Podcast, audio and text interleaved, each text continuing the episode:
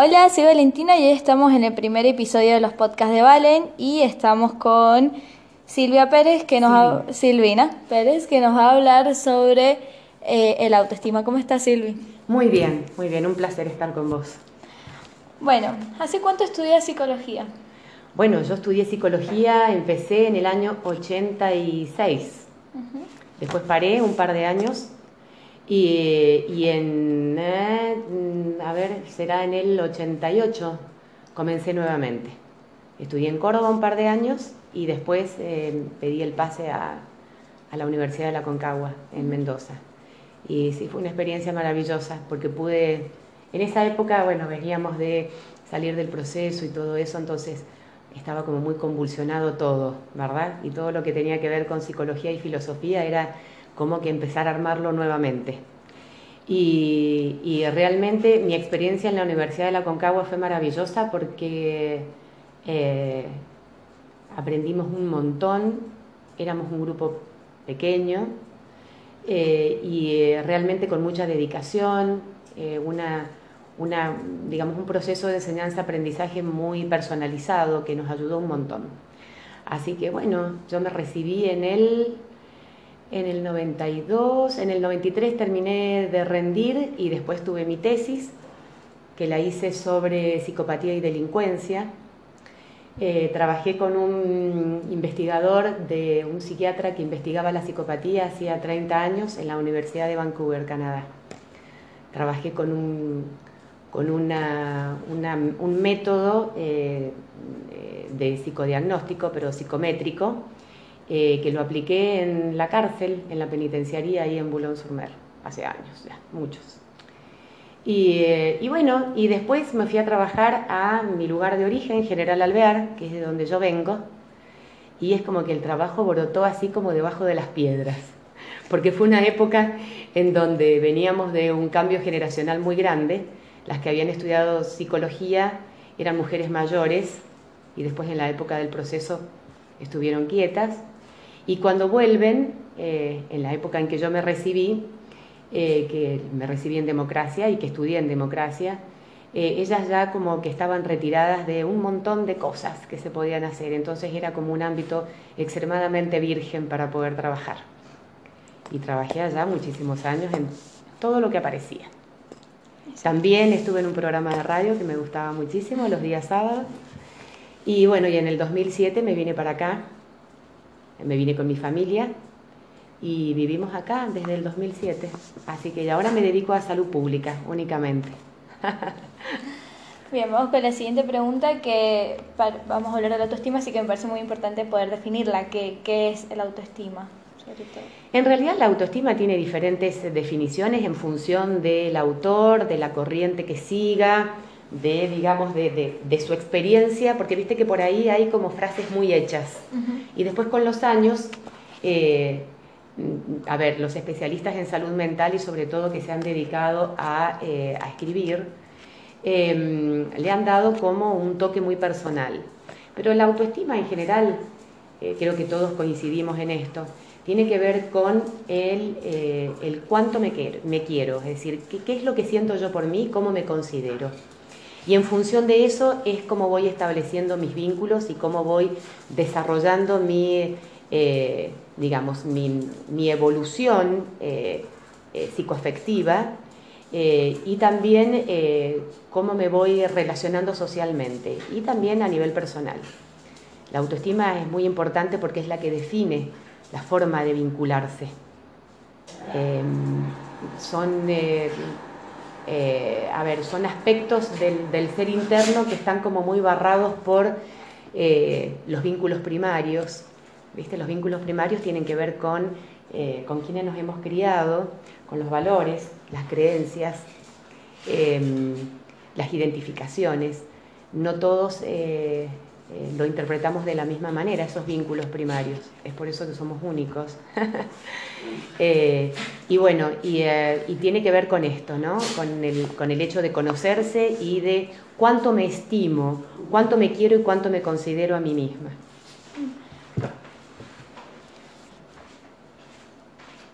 La siguiente pregunta es qué hábitos destruyen la autoestima que a veces lo hacemos inconsciente o hacemos hábitos que no nos damos cuenta que sin querer no, hacen querer menos o no nos hacen, nos van destruyendo la autoestima como dije recién. Sí, yo creo que básicamente tiene que ver con la dependencia. Las personas con una baja autoestima son personas muy dependientes, ¿sí? Dependientes de la consideración de los otros. Entonces desarrollan un apego que vendría a ser un apego patológico, porque su ser, su sentir, su funcionar, su existir depende de la consideración y del lugar que el otro le dé. Y es como que se acomodan. Eh, generalmente se apegan a personas que eh, son controladoras, eh, que organizan tu vida y se quedan quietitos ahí porque temen mucho perder, le tienen mucho miedo a la pérdida, es decir, no están como, no han desarrollado una capacidad que yo la trabajo mucho, que es la capacidad de enfrentamiento de las cosas cotidianas de la vida, en todos los aspectos. Entonces le tienen mucho miedo a esto de quedarse solos, de no ser considerados, de no ser mirados, de no ser tenidos en cuenta, de no ser valorados, básicamente.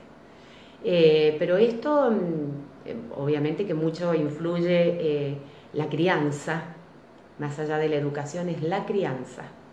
Es decir, qué lugar ocupó en su familia, no lugar porque fue el primero, el segundo, el tercero o el octavo hijo, sino que qué lugar ocupó en la tríada mamá, papá, simbólico, ¿verdad? Porque no en todas las familias los chicos eh, crecen con una mamá y con un papá.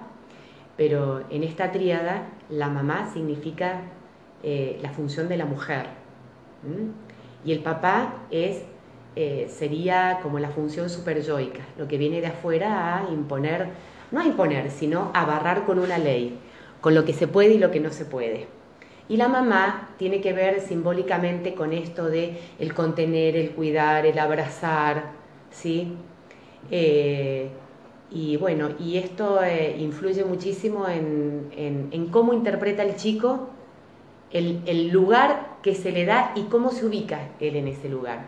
En el cómo se ubica tiene que ver con lo propio, porque nosotros estamos, digamos, constituidos en nuestro proceso de, desarrollo eh, psicológico, emocional, estamos constituidos por lo que heredamos, que es lo temperamental, el carácter, que es lo que hemos podido construir eh, a partir de lo heredado, ¿sí? que es lo que nosotros mostramos, que es lo que vemos de la gente, ¿sí? en donde se filtra obviamente lo temperamental. Eh, pero está lo constitucional, y lo constitucional tiene que ver con lo propio. ¿sí? Es decir, eh, podemos, ¿viste cuando por ahí se dice que todos los hijos son distintos, son como los dedos de la mano, y han sido criados por la misma mamá o el mismo papá, en términos generales te estoy hablando, ¿verdad? Y en realidad son todos diferentes. Vienen de la misma, digamos, de, los mismos espermatos, no de los mismos, pero sí vienen de los espermatozoides de un papá y de, la, de los óvulos de esa mamá, que obviamente nunca son los mismos, son diferentes, ¿sí?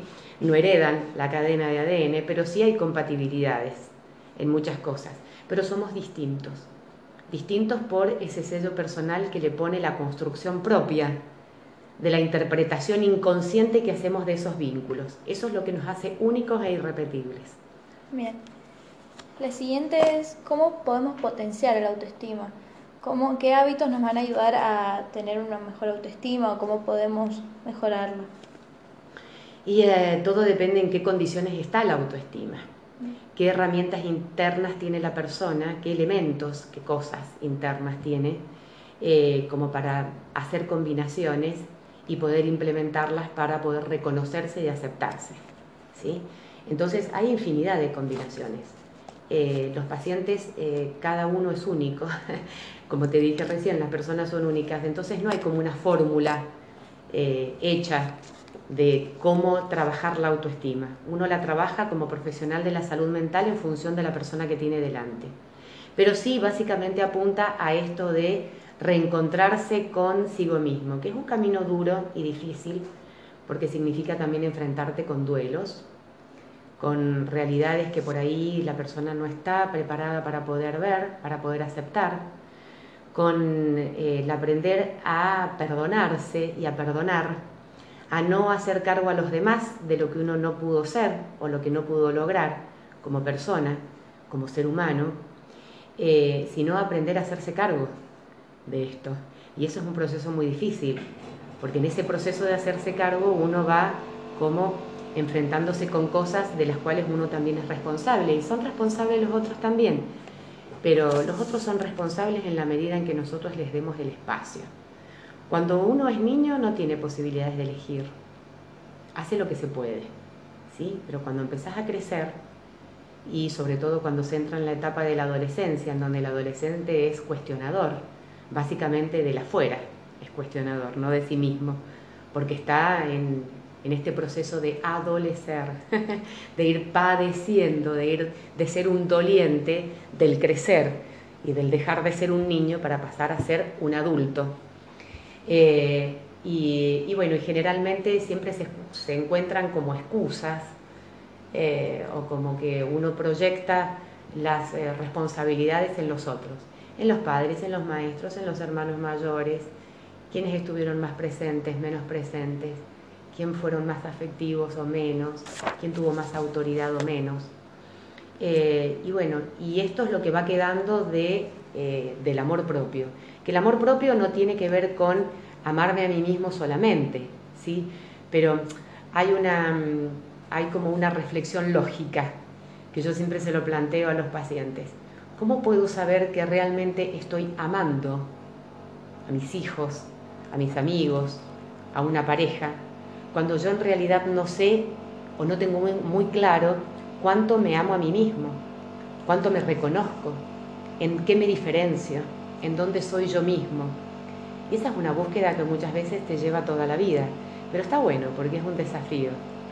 Que ya se lo planteen, ya es un desafío, ya empezaron en la búsqueda. El comienzo. Hay gente que no se lo plantea nunca, ¿sí? Y vive siempre pegoteado eh, de, vínculos y de, vínculos y de, y de formas de ser prestadas. Entonces vive como en un comocito de la vida, como si fuera o yo quisiera ¿sí? Y esto de como si fuera o el yo quisiera hace que yo me quede plantado en eso y no busque, porque lo que, lo que estoy haciendo es eh, apuntar hacia modelos a repetir y en realidad, más allá de que repetimos por una cuestión de identificaciones estructurales en nuestra personalidad, la diferencia está en lo que nosotros elegimos de eso que vivimos. Y ahí estamos en camino al autoconocimiento. Y por ahí también repetir para no salir de, tu zona de confort, ¿no? De no querer ver otra cosa. Obviamente. Es decir, yo creo que, bueno, esto da como para mucho, como para hablar también acerca de cómo nos estructuramos a nivel psicológico, ¿verdad? Eh, pero eh, estar en la zona de confort es eh, como muy neurótico, mm, que sería dentro de las estructuras psicológicas a las cuales yo adhiero, tienen que ver con la corriente lacaniana del psicoanálisis, que no soy psicoanalista, pero sí que me sirve como para poder eh, tener, eh, digamos, a ver, tener una mirada y una idea de quién tengo delante, ¿verdad? Y la zona de confort la buscamos todo. ¿A quién no le gusta que le alivianen el camino del crecer? Que te den como las cosas hechas. Eh, pero bueno, en esta zona de confort también podemos establecer nuestras propias pautas y generar nuestros propios espacios, cosa que, bueno, no todo el mundo eh, lo, genera, ¿sí? Es como que lo busca siempre en función de otros. Y el espacio tiene que ser propio. Cuando yo sepa cuál es mi espacio, cuáles son mis límites y aprenda dónde están los límites del otro y hasta dónde llega mi espacio y empieza el del otro, es ahí en donde yo empiezo a saber de qué manera me quiero relacionar, qué es lo que le quiero poner a esos vínculos en todos los aspectos de la vida. ¿eh? Eh, pero eh, conociéndome un poco es en donde yo también voy mostrándole al resto cuál es mi lugar. Y eso hace que los vínculos sean un poco más sanos. La otra pregunta es, ¿por qué nos importa tanto el modelo de belleza preestablecido y sobre todo eh, con el tema de las redes, que cada vez que entramos a las redes vemos ese, ese modelo y nos ponemos intensos porque queremos ser y, creo que también si eso, el tema de las redes sociales afecta, verdaderamente a la autoestima, si es verdadero o no, en qué, en qué afecta, en qué sentido. Lo que pasa es que en realidad las redes sociales, que es esta nueva moda desde hace varios años a la fecha y que hoy por hoy es como, como una, a ver, es como una herramienta de vinculación absoluta, porque la gente se comunica más a nivel de las redes que personalmente, se está perdiendo esta comunicación de face to face, ¿verdad? Eh, y esto de buscar modelos tiene que ver con una cuestión intrínseca al ser humano. Cuando vos entras en la adolescencia, siempre tenés ídolos, que no solamente tienen que ver con los ídolos eh, a nivel de la música, de la actuación y de, la publicidad y de todo esto, sino también que tiene que ver con personas significativas en tu vida. ¿sí? Entonces se busca esto de ir pareciéndose. Lo que pasa es que, eh, a ver, en nuestra época nosotros transitábamos más libremente esto de ir pareciéndonos a los que eran como referentes en nuestra vida. Eh, y hoy por hoy pasan a ser ideales, con los cuales eh, lo que se busca es el ser idéntico o el competir. ¿sí? Y la belleza no pasa solamente por esto, no pasa por ser bello. Eh, yo siempre digo que uno no elige ni el cuerpo que tiene ni la cara que tiene, ¿verdad? es lo que tenemos. Pero sí podemos mejorarlo si algo no nos gusta lo mejoramos a través de un montón de cosas, de actividades físicas, eh, de, bueno, de make-up, de cirugía estética y de, bueno, y de infinidad de cosas. Eh, a través de la moda también podés sentirte, digamos, como más, eh, más atractiva, pero el atractivo pasa por eso que no tiene que ver con la belleza física, ¿sí? que tiene que ver con el ser interior. Vos podés ver una foto y decir, qué bella mujer o qué hombre tan guapo. Y si de repente lo escuchás hablar, o cómo se mueve, cómo se dirige, cómo mira, eh, cómo mueve sus manos, eh, cómo se expresa, y eso hace que por ahí muchas veces sucede, yo considero que es en la mayoría de las veces, que esa belleza física cae. Otras veces te enamorás de la personalidad de esa persona, ¿sí? de cómo es, de, cómo vos lo ves, que es, qué sé yo, una persona abierta, libre, eh, de cómo habla, eh, del lenguaje que utiliza, el caudal de, léxico que tiene, y eso también es atrapante.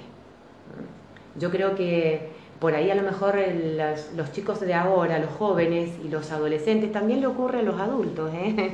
cuando entre los 45, los 55 años es como que buscan por ahí eh, parecerse a lo que no pudieron parecerse antes. Entonces es como que mm, en lugar de adecuarse a la edad que tienen y a lo que físicamente pueden llegar a ser, es como que quieren volver a ser más jóvenes y parecer más jóvenes, cuando en realidad la edad es lo más maravilloso. Crecer, ser adulto, es lo más bonito que te puede pasar. Porque vos ya mirás para atrás y ves lo que has producido de vos mismo, lo que has podido lograr, y le vas encontrando también a tu cuerpo, que va cambiando, a la belleza de tu cuerpo, que va cambiando, le vas encontrando un montón de, de vetas, un montón de cuitas y de secretitos que te hacen ver más interesante. ¿sí? Entonces, eh, los jóvenes se ocupan mucho de parecerse a alguien, algún ídolo, generalmente porque ya la familia no, ya no son ideales por ahí para los chicos, los ideales están muy puestos afuera, eso es muy común que se vea. Pero para nosotros los mayores, los de más de 50, eh, lo que buscamos es eh, poder aceptarnos en esta edad con eh, muchas cosas que se han ido perdiendo, pero que se han ido potenciando en otros aspectos. Entonces te decorás de otra manera. ¿Sí? Sí. Está bueno. Bien, la siguiente pregunta eh, es, ¿qué enfermedades conlleva en la adolescencia el, bajo autoestima? Pues son un montón, yo estudié un poco, pero principalmente... No son enfermedades, no tiene que ver con enfermedades.